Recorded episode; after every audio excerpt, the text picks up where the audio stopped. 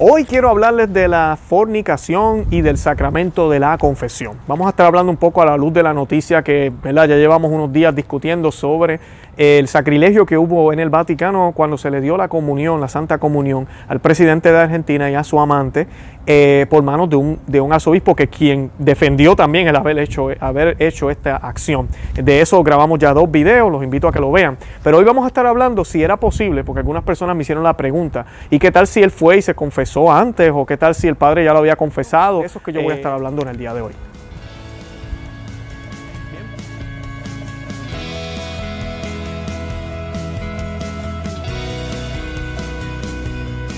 Bienvenidos a Conoce, Ama y Vive tu Fe. Este es el programa donde compartimos el Evangelio y profundizamos en las bellezas y riquezas de nuestra fe católica. Les habla su amigo y hermano Luis Román y quisiera recordarles que no podemos amar lo que no conocemos y que solo vivimos lo que amamos. Eh, hoy vamos a estar hablando de este tema que a mí me parece muy importante, que es sobre la fornicación, que es algo que ya no se habla. ¿Y, y qué es la, realmente la fornicación?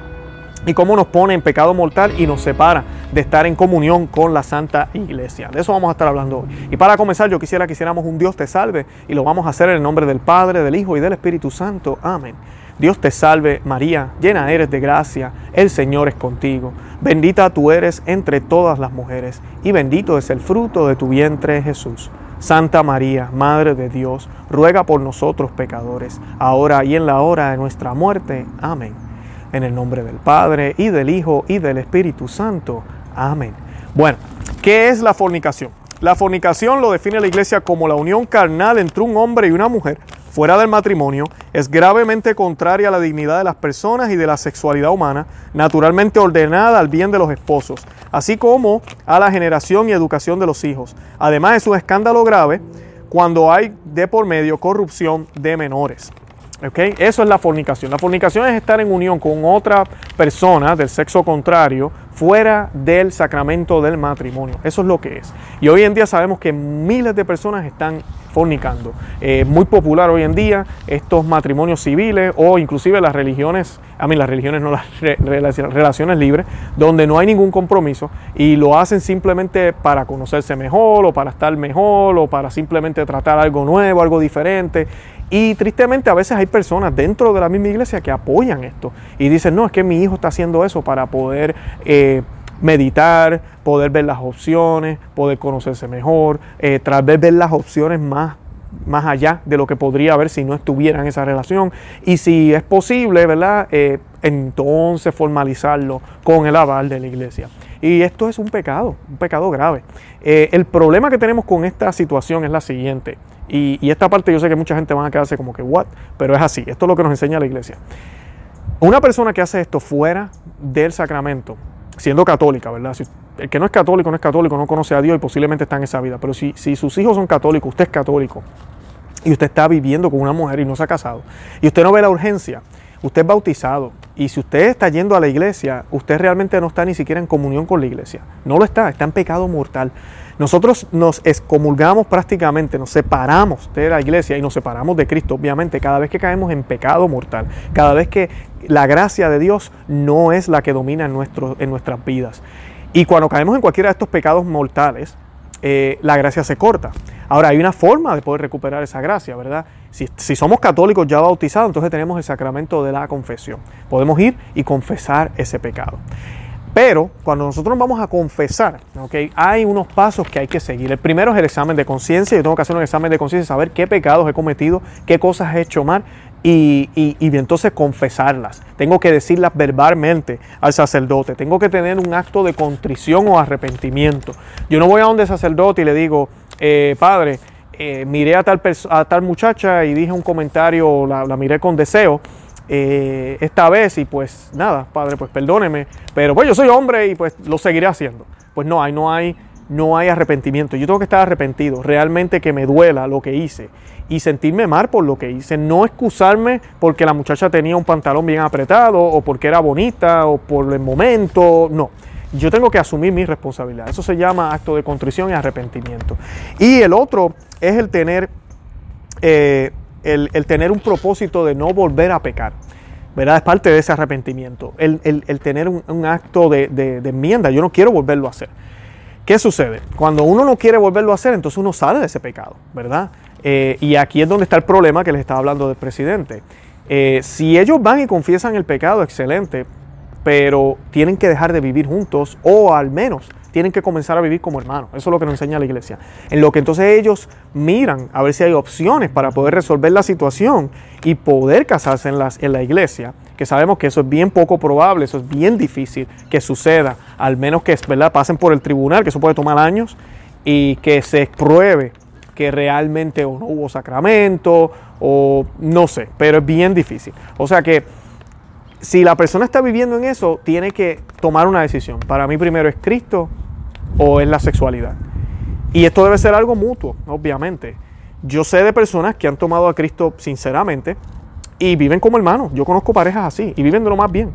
También conozco parejas que han, vivido, que han vivido como hermanos años, hasta que por fin logran solucionar lo que tengan que solucionar legalmente, con la iglesia, con lo que sea, y logran casarse y, sacramentalmente y poder entonces tener una comunión plena, pero siguen viviendo como hermanos en ese momento. ¿Por qué? Porque si siguen teniendo fornicación, ¿verdad? Eh, una, no pueden comulgar, así sean católicos, no pueden recibir la comunión, eso es obvio. Y aquí está el otro problema, ellos recibieron la comunión. O sea que aquí hay un problema, porque ellos no están en gracia. ¿okay? Y lo otro es que eh, ellos no pueden recibir la comunión, pero si están fornicando, no reciben la comunión, pero siguen estando en pecado mortal. Por eso cuando a mí se me acercan personas y me han, pedido consejos sobre estos temas y me dicen, no, que es que mi pareja no está segura si, si nos casamos, pero, pero yo les pregunto, ¿y tú tienes algún impedimento? No, no tengo ninguno. Mi hermano, cásese ya. Tiene que hablar con ella, porque si hoy cae un rayo del cielo y usted muere debido a ese rayo del cielo, ¿verdad? Usted va directito para el infierno. Así de sencillo. Es así. No importa que usted sea buen esposo, que usted haga todo bien, que sea buen padre, usted está fornicando. O sea que tiene que tomar una decisión ya por el bien de su alma y estar con su pareja. La otra decisión que yo he visto que hay gente que ha tomado es que se separan. Dicen, mira, pues ella no quiere, yo sí quiero, no hay hijos de por medio, ¿verdad? No hay nada que nos, que nos impida, eh, nada legal, nada de esto. Simplemente somos dos solteros viviendo juntos eh, mira, yo me voy a separar, yo quiero hacer las cosas bien. Y hay personas que han tomado esa decisión. Pero esto es una decisión que usted tiene que, primero, consultarla con un sacerdote. No estoy diciéndoles aquí qué hacer. Eh, y ir a donde un consejero matrimonial católico o a donde un sacerdote que lo oriente y que le diga qué tiene que hacer, cuáles son las opciones. Eh, um, si usted está casado o vive civilmente y la otra parte no es católica, pídale mucho a Dios y mira a ver qué puede hacer, pero hable con un sacerdote. Yo sé que hay circunstancias difíciles, pero eso no quita ni cambia la realidad. La realidad es que está en pecado, Estamos está en pecado y no puede tener completa comunión con, la iglesia y mucho menos en los sacramentos, con Dios y en todo lo que nos ofrece nuestro Señor en ese sentido. Así que que nuestro Señor lo mira a usted con misericordia, claro que sí. Que la misericordia está abierta para usted, claro que sí. Pero hay que hacer las cosas, tenemos que movernos. En el caso del presidente, él está viviendo con ella. ¿Ok? Si ellos van y se confiesan, ellos tendrían que jurarle al sacerdote y hacerlo, de que no van a tener relaciones o que no van a convivir más juntos. Confesar ese pecado y entonces recibir la comunión. Yo no sé si ya es bautizada, pero y, él, ¿verdad? tendría que romper la relación prácticamente, vivir como hermano. Esa sería la única opción y sabemos que eso no pasó aquí. O sea que sí fue sacrilegio, porque estoy contestando esta pregunta porque han habido personas que me han preguntado eso. Eh, además de eso, si la persona no tiene un propósito de enmienda, de dejar la relación, ni siquiera puede acercarse a la confesión. Y no es que no haya misericordia para esa persona. Los sacerdotes, muchos sacerdotes con estas parejas lo que hacen es que le dan una dirección espiritual, tratan de ver qué pueden hacer pero lamentablemente no pueden recibir la solución, porque usted me está diciendo en el confesionario, si yo fuera sacerdote, me estaría diciendo a mí, eh, mira, yo estoy arrepentido, yo sé que estoy mal, pero pues yo tengo que seguir haciéndolo. Pues entonces yo no te puedo absolver ningún pecado, tú no estás arrepentido. No hay un propósito de enmienda. Ese es el problema con las parejas que viven en unión libre, que no viven casados, ¿ok? Y, quisieran que la iglesia hiciera algo por ellos. Bueno, haga usted algo primero, usted tiene que arreglar las cosas. Y la solución es casarse por la iglesia, hacer las cosas bien, ¿ok? So, es bien importante eso y ese es el caso del presidente y su amante. No hay forma ¿verdad? Ellos no pudieron haberse confesado. Algunas personas me dijeron, ah, me vi se confesaron antes. ¿Y qué tal si la confesión era una opción para ellos? No, no lo es, porque ellos siguen viviendo juntos. Entonces no pueden confesarse. Ni siquiera el sacerdote tiene la opción para poderle dar la absolución, porque es como si yo fuera a confesar que yo robo sacos de papa en el colmado de la esquina. Entonces voy a donde el sacerdote y le digo, padre, me robé 10 sacos de papa ayer y, y, bueno, no, padre, disculpe, 11, 11 sacos. Y el padre, pero ¿por qué me dices 10? ¿Por qué me dices 11? No, porque me robé 10 ayer y me voy a robar uno cuando salga de aquí él no me va a dar la solución, entonces yo voy a caer otra vez en el pecado. Y eso es lo que sucede con estas parejas. Si ellos no van a, realmente abstenerse o a separarse en lo, que lo que se soluciona todo, o realmente decidir, mira, no, Cristo o nada, pues entonces no puede haber solución. Y esas son las decisiones fuertes que hay que tomar en la vida, porque es nuestra alma la que está en juego. Así que eh, yo no les estoy diciendo qué decir, vuelvo y repito, no me tomen a mal, yo no estoy diciéndole a nadie qué hacer en ninguna de sus relaciones. Hable con un sacerdote hable con un sacerdote, cada situación es diferente, hay muchas circunstancias allá afuera, pero no excusa, si usted está fuera del matrimonio católico, usted no puede comulgar, usted no puede confesarse, sí puede buscar una guía espiritual y hablar con el sacerdote. Y lamentablemente usted está en pecado mortal. Y ore mucho por eso, ore a Dios, pídale perdón y trate de arreglar la situación. Hay que hacer lo que tenemos que hacer. Aunque sabemos que a veces es difícil si la otra parte no coopera y hay hijos de por medio. Eh, ore, ore y siga caminando para que esa otra parte, ¿verdad? su pareja, se convierta al catolicismo, acepte a Cristo y entonces puedan casarse por la iglesia como debe ser. Pero eso no cambia la situación. Vuelvo y repito, eso no cambia la situación. Usted no puede venir y decir, ah, pues entonces es que ya no quiere, bueno, pues estoy excusado. No. Eso no cambia la situación. Así que lo más que usted puede hacer es orar. Acuérdense siempre que yo les digo aquí, tenemos que hacer lo mejor que podamos con lo que se nos ha dado, con lo que tenemos, con las circunstancias que estamos. Porque lamentablemente, me da pena decirlo, pero cualquier persona que está en esas circunstancias, es así, esta es la realidad, es por las decisiones que hemos tomado. Yo he caído en circunstancias también muy feas en mi vida. Eh, y, así fue por las circunstancias que, por las decisiones que yo tomé. Yo no puedo echarle la culpa a Dios, ni echarle la culpa al destino, ni echarle la culpa a la vida, ni echarle la culpa a yo no sé a quién. Tenemos que ser hombres y mujeres, ¿verdad? Con los pies en la tierra y aceptar nuestra responsabilidad. Eh, si estamos en una relación como esa es porque así lo decidimos. Tal vez no nos dejamos llevar por los sentimientos, no éramos católicos en aquel momento, ahora lo somos, estamos metidos en este lío, él no se quiere casar, ella no se quiere casar, ¿qué hago? Bueno, siga orando por la conversión de ella.